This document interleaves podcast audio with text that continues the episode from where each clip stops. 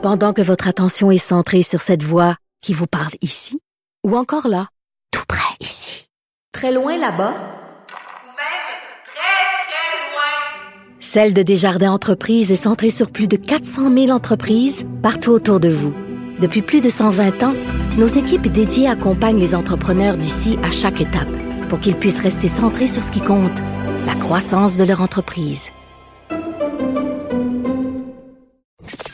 Avertissement. Cette émission peut provoquer des débats et des prises de position pas comme les autres. Vous écoutez Sophie Durocher. Suis une fan finie du chroniqueur Joseph Facal, qui est aussi mon ami. Euh, euh, et, euh, et pourtant, Dieu sait que, bon, tu sais, mon mari est chroniqueur, donc je devrais normalement euh, réserver mes enthousiasmes pour mon mari. Mais il arrive vraiment ex aequo, Joseph Facal, et en particulier avec sa chronique de ce matin. Sommes-nous en train de congédier le bon sang? Joseph, si je pouvais te prendre dans mes bras, s'il n'y avait pas cette motadine de pandémie de je te prendrais dans mes bras, je t'embrasserais sur les deux joues pour te remercier de cette chronique. Écoute, tu, tu donnes différents exemples de cas dans l'actualité récente où on a l'impression que l'idéologie a primé sur la réalité. Écoute, premièrement, si on pouvait se voir, euh, on irait euh, au resto euh, avec Richard et on aurait immensément de plaisir. non, écoute, c'est vrai que, comment, comment te dire, on, a, on a cru pendant longtemps, et moi le premier, qu'au fur et à mesure que la société se moderniserait, au fur et à mesure que le niveau d'éducation progresserait, ben, que les mythes, que les idéologies euh, ne disparaîtraient pas, mais que on verrait davantage, si tu veux, la réalité telle qu'elle est. Or, évidemment, euh, j'ai comme l'impression que les, les dogmes religieux de jadis sont remplacés par une nouvelle génération de dogmes quasi religieux, souvent religieux, très idéologiques, qui font que finalement, ben, dans le fond, les faits, on s'en fout. L'important, c'est d'avoir raison, ou si tu veux, d'être euh, confirmé dans sa certitude morale qu'on est vraiment dans le bon camp. Et il suffit évidemment de regarder l'actualité pour voir que sur une série de dossiers euh, euh, liés au virus, Justin Trudeau, les Juifs assidiques, les frontières, euh, les revendications autochtones, sur toutes ces questions-là, ben l'important c'est pas c'est pas les faits. On les congédie les faits.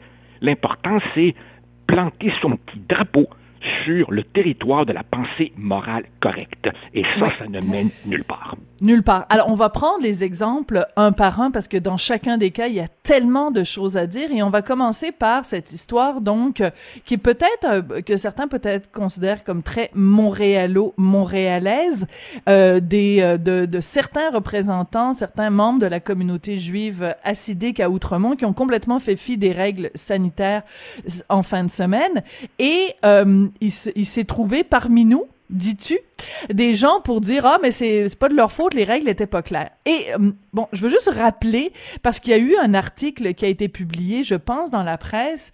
Euh, où euh, on a parlé à des représentants musulmans et catholiques parce qu'il y a une table de concertation interreligieuse. Je veux juste te citer ce que ça dit. Oui, oui, vas-y, vas-y. Les, les représentants musulmans et catholiques de la table de concertation interreligieuse, l'imam Hassan Guillet et Pierre Murray de l'Assemblée des évêques du Québec affirment quant à eux qu'il a toujours été clair que la limite de 10 personnes s'appliquait à l'immeuble au complet. Ah, c'est bizarre, hein? Oh, les juifs, les, les, le représentant musulman, le représentant catholique, il dit, ben, excusez-nous, mais nous, les règles étaient très claires. Puis il se trouve encore des gens pour dire, ah, c'est pas de la faute, les, les membres de la communauté assidique, les règles étaient pas claires. Voyons donc.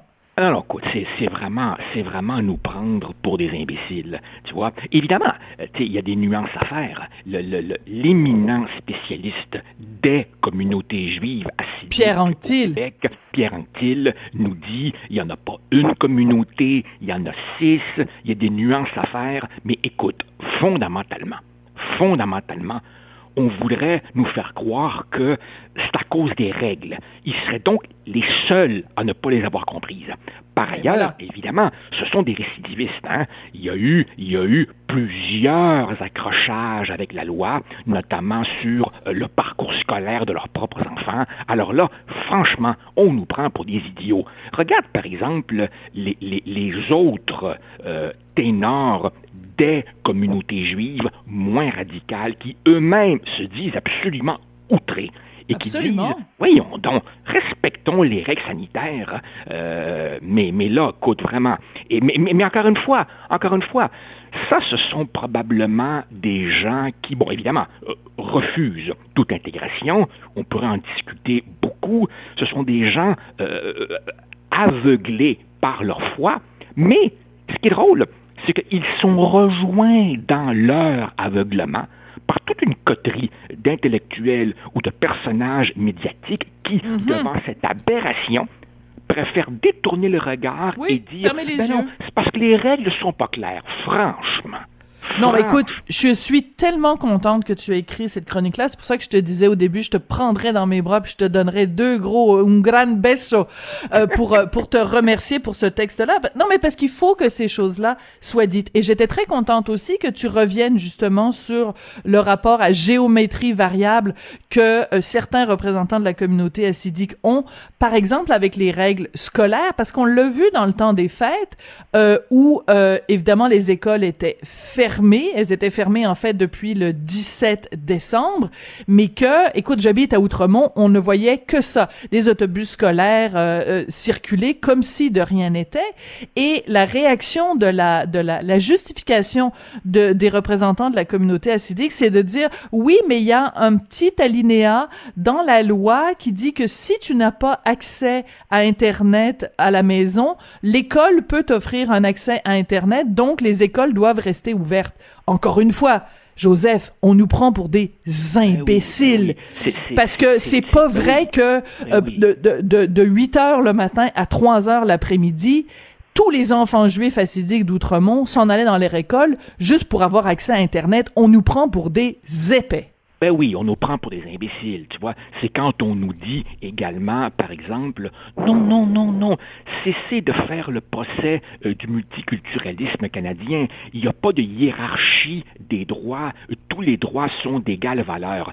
Franchement, écoute, tu peux prêter ton serment de citoyenneté avec le visage complètement voilé par une burqa.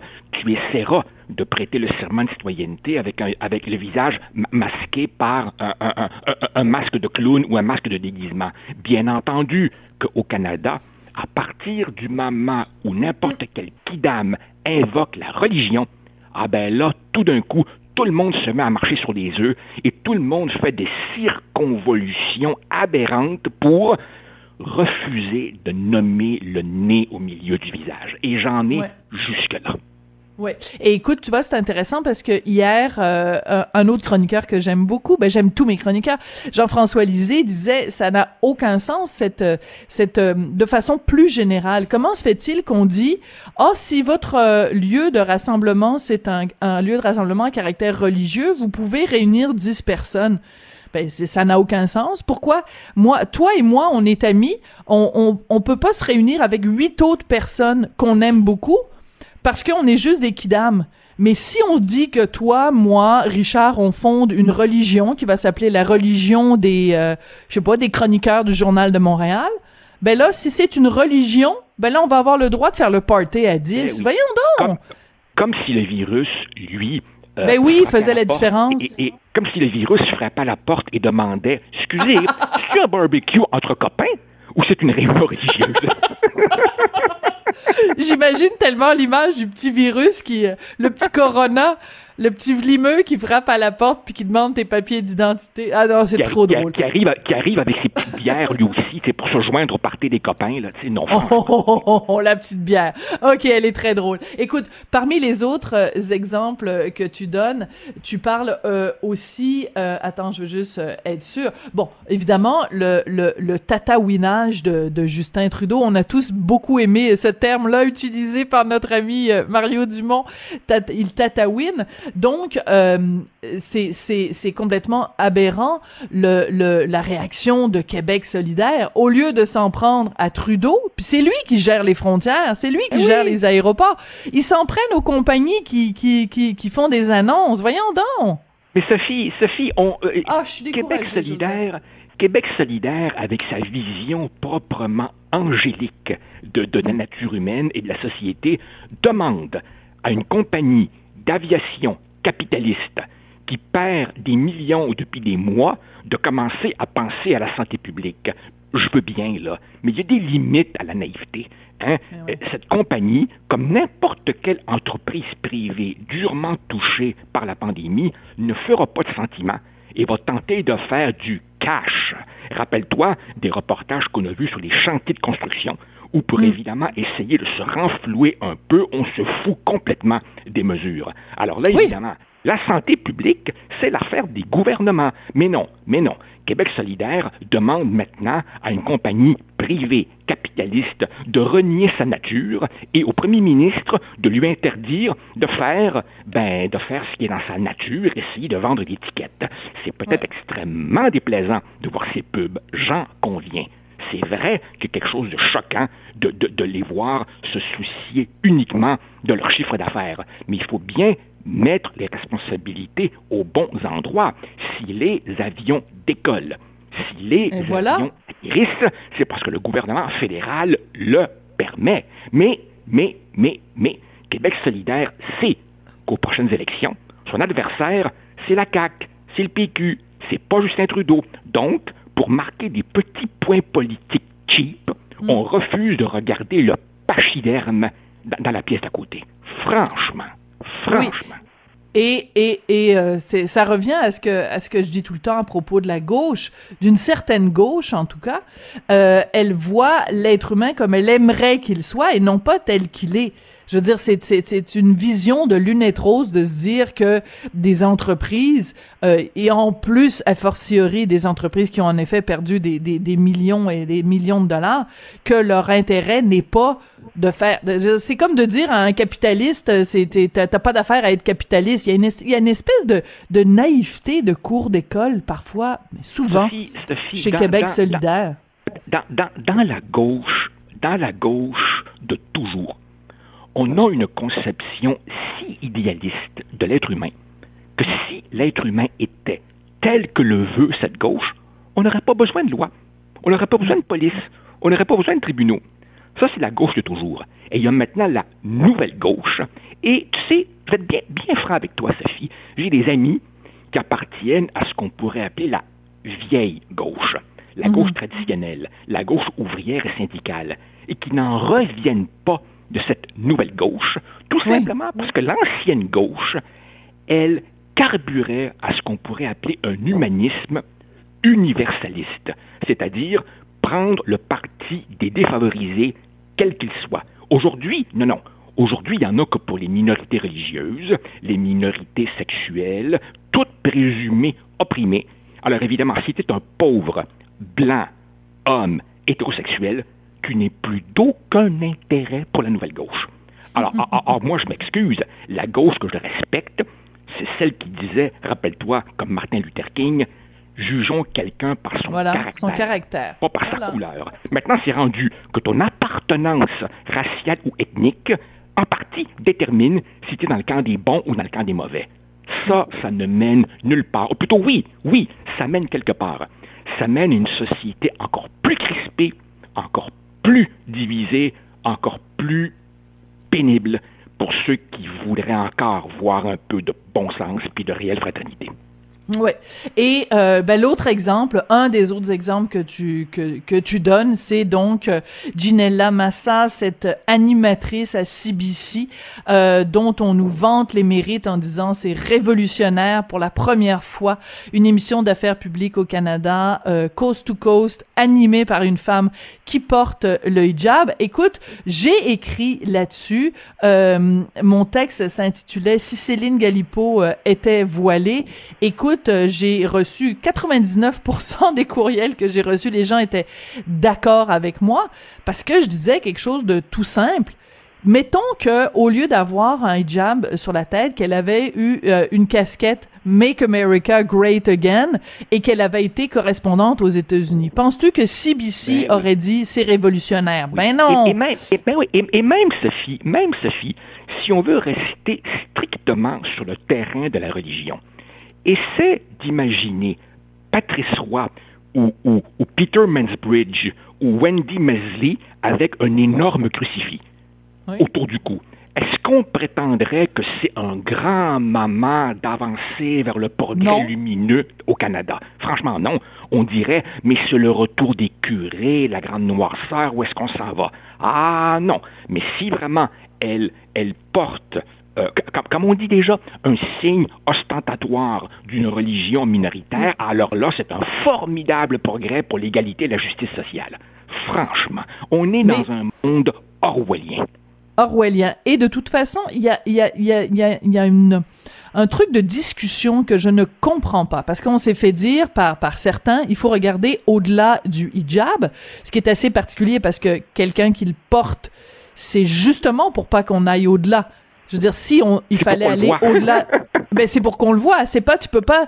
C'est comme si tu, si tu dis que quelqu'un est handicapé puis tu dis il faut regarder au-delà du handicap. Oui, parce que la personne n'a absolument pas choisi, donc on va pas juger des compétences de, pers- de la personne selon qu'elle est handicapée ou pas. Mais quelqu'un qui choisit de porter un signe religieux et qui refuse de l'enlever, eh, parce que cette, cette dame-là, Ginella, ma sœur, est très bien pu dire bon ben je porte de mon hijab dans la vie de tous les jours, mais quand je suis devant l'écran devant la caméra, je l'enlève. Ben Donc, oui. elle, nous, elle nous dit, vous ne devez pas regarder au-delà du hijab. Et moi, j'en ai sur la question de la neutralité. C'est qu'on demande aux journalistes, on exige des journalistes. Écoute, rappelle-toi, il y a quelques années de ça, Christine Saint-Pierre, qui avait écrit une lettre dans les journaux où elle s'était exprimée, elle avait parfaitement, parfaitement le droit comme citoyenne. Ben non, elle s'est fait reprocher par Radio-Canada. Elle a dit, vous devez, vous avez votre devoir de neutralité journalistique. C'était une autre époque. C'était une autre Ouais. époque. Aujourd'hui, euh, aujourd'hui, la neutralité euh, journalistique est en train de prendre le bord euh, au profit d'une forme de journalisme qui, au fond, carbure au sentiment et, et- et à la rectitude. C'est un peu du militantisme. voilà, c'est ça. Je, je, je crois absolument pas que, que, que notre société y gagne. Non, non, écoute, je te le dis, on vit une époque assez désespérante et ma crainte, ma crainte, pas tellement pour des gens comme nous, mais pour les jeunes, euh, c'est qu'évidemment, ils vont subir ça pendant des décennies. Parce que s'il y a une chose, s'il y a une chose que l'étude de l'histoire m'a montré, c'est que dans le monde intellectuel, les modes c'est pas comme dire à l'automne on s'habille en orange. Dans le monde intellectuel, les modes, ça peut durer quelques décennies. Oui, oui, on, on souhaite pas ça, on souhaite pas ça à nos jeunes. Écoute, merci beaucoup, euh, Joseph. Et euh, ben écoute, euh, moi, je, je- j'attends ton, ton feu vert là pour qu'on fonde notre religion. Euh, avec, je, je propose que tu sois le grand prêtre. Puis moi, je pourrais être la, la, je sais pas, la servante de messe, quelque chose. On, Puis, on- on va, la- on va la, on va la fonder au restaurant quand on pourra y aller. exactement. Puis euh, le vin de messe va être bon. Je t'en passe un papier. Hey, merci beaucoup, Joseph. On se retrouve mardi prochain. Salut, au revoir, bye.